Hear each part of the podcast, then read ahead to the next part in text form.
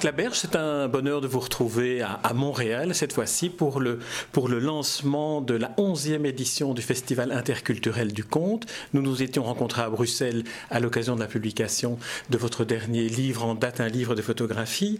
Alors aujourd'hui, 11e édition du Festival du conte. Dites-nous en quelques mots, racontez-nous comment ça a commencé. Ça a commencé en 1993. En fait, euh, moi, je suis entré dans le métier de compteur, si on veut, au début des années 90. Bon, on racontait pour le plaisir, mais dans le métier, c'est 90, 91. Mais ce qui avait de curieux, c'est que j'avais commencé à compter en Europe et je racontais là-bas. Et ça marchait bien. Et là, je me disais, mais ça va pas.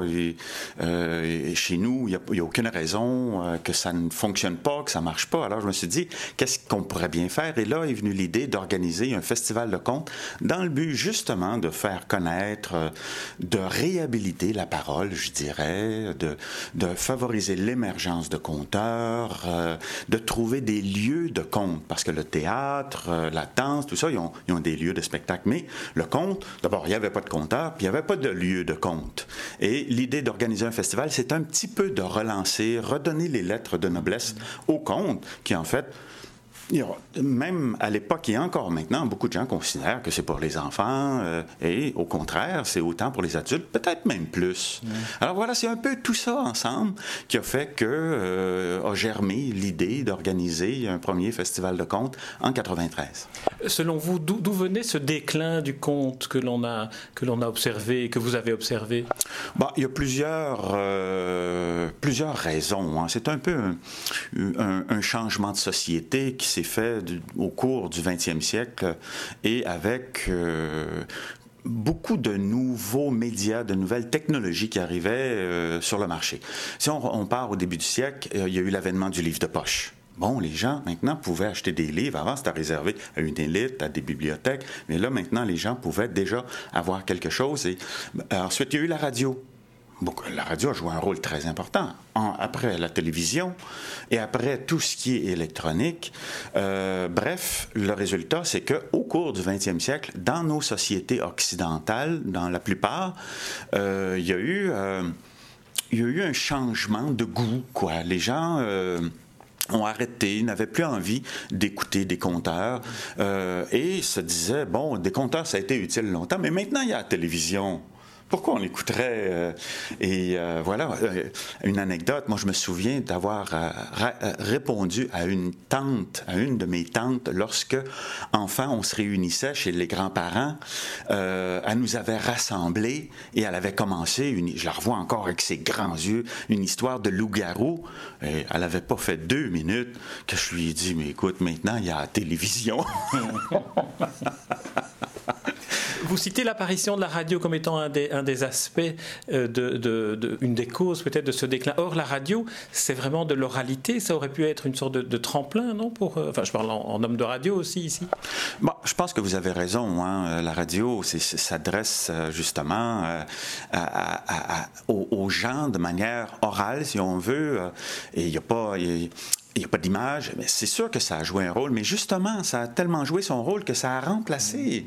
Les gens se sont dit, on n'a plus besoin de se déplacer, on n'a plus besoin de s'installer devant quelqu'un pour écouter. Et surtout, on peut changer de poste ou fermer le poste si on ne on veut pas. Euh, ça, c'est toute une différence. Hein? Euh, donc, c'est un peu ce changement de mentalité, d'attitude aussi, euh, qui... puis, on s'entend euh, quand on en parle avec d'autres compteurs, avec d'autres organisateurs de festivals, des gens qui sont là-dedans depuis longtemps.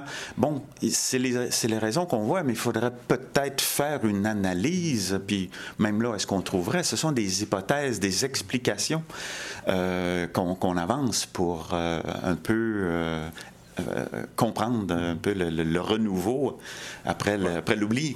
alors parlons du renouveau, hein, a entre autres de l'actualité avec ce, festival, euh, le 11e, 11e édition à Montréal. Alors dans l'éditorial du, programme que, vous signez avec euh, Nabila Ben Youssef qui est la, porte-parole, comme vous dites, de, cette édition du festival, vous, évoquez différentes dimensions que vous avez voulu donner à ce festival. En premier lieu, il s'agit d'un festival qui réunit de nombreux pays lesquels et, comment s'est fait l'apparition de certains pays plutôt que d'autres? Ben, euh, il y a tout de suite une sélection qui se, qui se fait. C'est que c'est un festival qui se passe en langue française. Euh, c'est beau entendre, moi je sais que j'ai déjà écouté des contes dans toutes sortes de langues, mais si on ne comprend pas l'histoire, il manque quelque chose. Donc, il faut, euh, il y a déjà un processus d'élimination, si on veut, de pays, parce que euh, et on se concentre sur la francophonie grosso modo, tout en s'intéressant à différents pays où il y a une, appelons ça une francophonie. Il y a toujours des gens qui parlent d'autres langues ou qui sont originaires de d'autres pays qui ont vécu en France, des choses comme ça. Donc, au départ, il y a une francophonie. et là, c'est d'essayer de fouiller à travers ces pays. Euh, en Afrique, l'Afrique de l'Ouest, il y a plusieurs pays. Euh, L'Afrique a une tradition de contes euh, qu'ils ont perdu aussi beaucoup, hein, mais qui réapparaît là-bas aussi. donc, c'est un peu d'essayer de trouver une représentativité euh, parce que, vous savez, ce serait très possible d'organiser un festival de contes excellent avec uniquement des conteurs euh, qui viendraient de France, euh, de Belgique, de Suisse, mettons, parce qu'ils sont nombreux et concentrés dans ces pays-là. Il y en a plus. mais l'idée, c'est de vraiment essayer de, et ça c'est l'esprit du festival, de, de, de faire un, une espèce d'éventail de de, de, de, parlure, de, de manière de, euh, de, parler le français. Et souvent, c'est quelque chose que les gens remarquent, comme par exemple dans certains événements, ils entendent des personnes de différentes origines. Puis ce qui amuse, qui, ce qui chante, ce qui crée un effet, c'est vraiment les, accents, les manières de parler, on se rend compte que c'est une même langue. Et là, il y a quelque chose d'un petit peu, euh, je sais pas, euh, fascinant qui se produit à ce moment-là. Alors, le choix, ben, c'est que je me déplace dans des pays, je vais dans des festivals, j'écoute des conteurs, et dans le choix, j'essaie justement d'inviter des gens de différentes origines, parce que le festival valorise les origines des gens, euh, plus que le lieu nécessairement où ils résident, euh, parce que, je sais pas, moi, un Africain qui vit, euh, moi je sais que j'avais un, un, ami africain qui a vécu à Paris pendant 20 ans, je peux vous dire qu'il n'est pas devenu parisien pour autant. Euh, alors, qui, qui vivent à Paris, moi, ça me dérange pas. Je le présente en fonction de son pays d'origine. Et alors, l'idée, c'est d'essayer de faire un, une espèce de bouquet d'êtres humains, si on veut, voilà, euh, qui représente peut-être symboliquement une espèce de monde où euh, on prend le temps de s'écouter, où la parole est mise au premier plan, où on essaie de s'intéresser à l'autre, où on, on, écoute les conteurs nous parler de là où ils viennent. Parce que, regardez, même les conteurs du Québec, moi-même, si je vais à l'extérieur, mes histoires, ils parlent. Ils parlent de chez moi, ils parlent des campagnes, ils parlent des gens que j'ai connus qui ont vécu ici. Et c'est ça qui intéresse les autres. Mais les conteurs qui viennent d'ailleurs, ils font la même chose. Mm Conteurs africains, ils nous parlent de l'Afrique, ils nous parlent de là d'où il vient, ils nous, ils nous racontent les histoires qu'il a trouvées chez lui, les histoires dont il est l'héritier. Euh, et c'est cette, ce mélange, ce métissage de culture qu'on essaie vraiment de valoriser, de mettre en valeur euh, lors d'un événement comme, comme celui-là. Vous avez bien précisé au début de cet entretien que l'image du conte que l'on a euh, réservé aux enfants, aux jeunes publics, n'est pas exacte. Est-ce qu'on peut dire que, que, le conte nous aide aussi à aborder le monde contemporain, sa complexité, justement dans ces, dans ces échanges avec les, différentes cultures Mais aussi, est-ce que, est -ce que cela nous donne une, une image du monde ou un instrument de compréhension du monde? Un instrument de compréhension, euh, là, on rentre à, un autre niveau de l'effet du conte. Mais je pense que oui. Je pense que euh, quand on est, peu importe l'âge qu'on a, si on, avec, à travers, au travers d'une histoire, on nous fait vivre un lieu, connaître des personnages, sans les sentir, je pense que ça nous aide en tant qu'être humain à avoir une plus grande empathie, à, développer ce sentiment de, ce sentiment de l'autre. Euh, et je pense que ça, ça peut agir, si on veut, sur...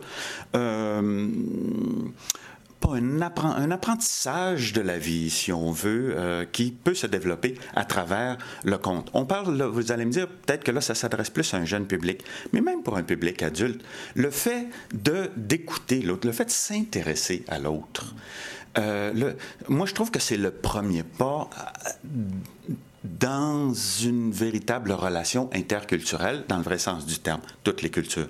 Euh, il faut qu'on, si on s'intéresse pas à l'autre, il n'y a rien de possible.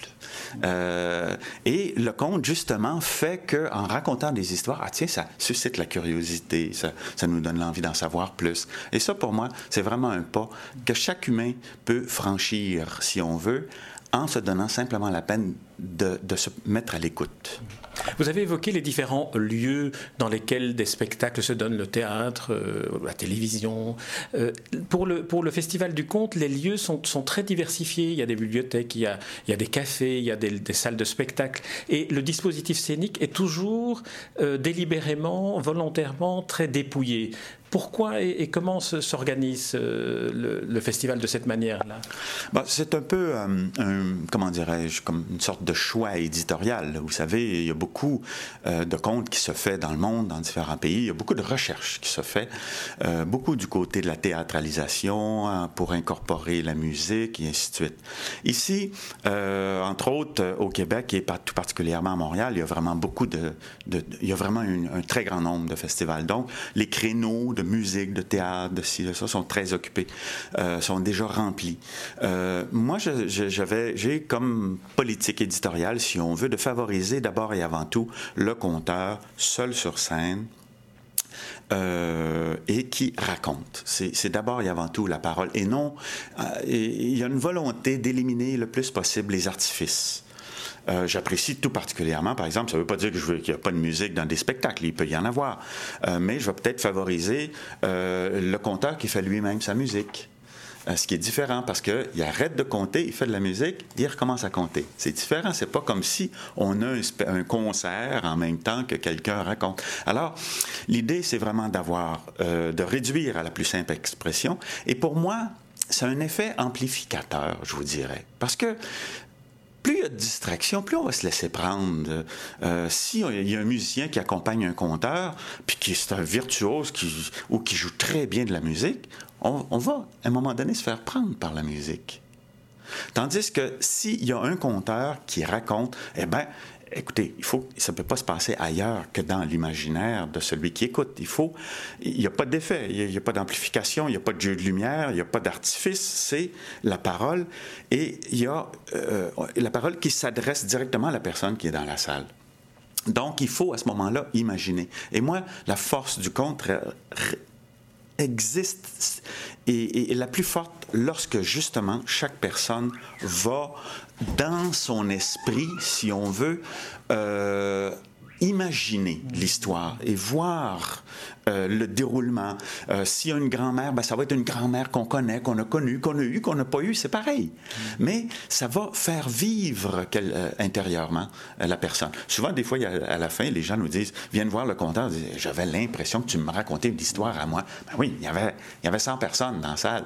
Et là, à ce moment-là, il y a vraiment quelque chose, une espèce de communication qui s'établit entre le compteur et le public. On sait que vous êtes un, grand voyageur, je l'ai rappelé au, début de cet entretien. Est-ce que d'une certaine manière, le plus long et le plus intense des voyages que vous faites n'est pas justement dans le conte plutôt que dans la réalité des mondes que vous allez visiter? Peut-être, peut-être. C'est difficile à dire. Il faut presque se regarder vivre et d'observer euh, en étant attentif au, à, un deuxième niveau euh, de, de, sa manière de vivre. Mais je pense que euh, tout ce que je vous ai décrit, c'est peut-être effectivement une philosophie de vie. Lorsque je me déplace, euh, je peut-être je fais partie de ceux qui sont très attentifs aux gens, euh, euh aux gens rencontrés. J'aime beaucoup leur faire sentir que je les remarque, que je les vois, que j'ai envie d'aller vers eux, même s'il y a la barrière de la langue. C'est pas très grave. J'y vais, même avec la photographie, j'essaie de rendre un petit peu la, la, diversité, la beauté de la diversité des gens que je rencontre, parce que c'est ça qui est l'intérêt. Imaginez-vous un univers où on serait tous semblables où il y aurait un nivellement et qu'on serait, on serait semblables les uns aux autres. Comme qu'on s'ennuierait. Ce serait, si on regarde même les, les, grands, c'est vraiment la diversité, hein, quand on parle les ethnies, les gens qui gardent leur rite. Euh, tout le temps, l'idée, c'est de, de, de, s'inventer un monde où, bon, on s'entend sur euh, certaines conventions, un consensus, un mode de vie. Mais après, ben, c'est euh, l'expression des gens. Et quand euh, quand je me déplace, ben, je, vous dirais que vraiment, euh, euh, par intérêt, entre autres personnages, je suis beaucoup intéressé par les rituels.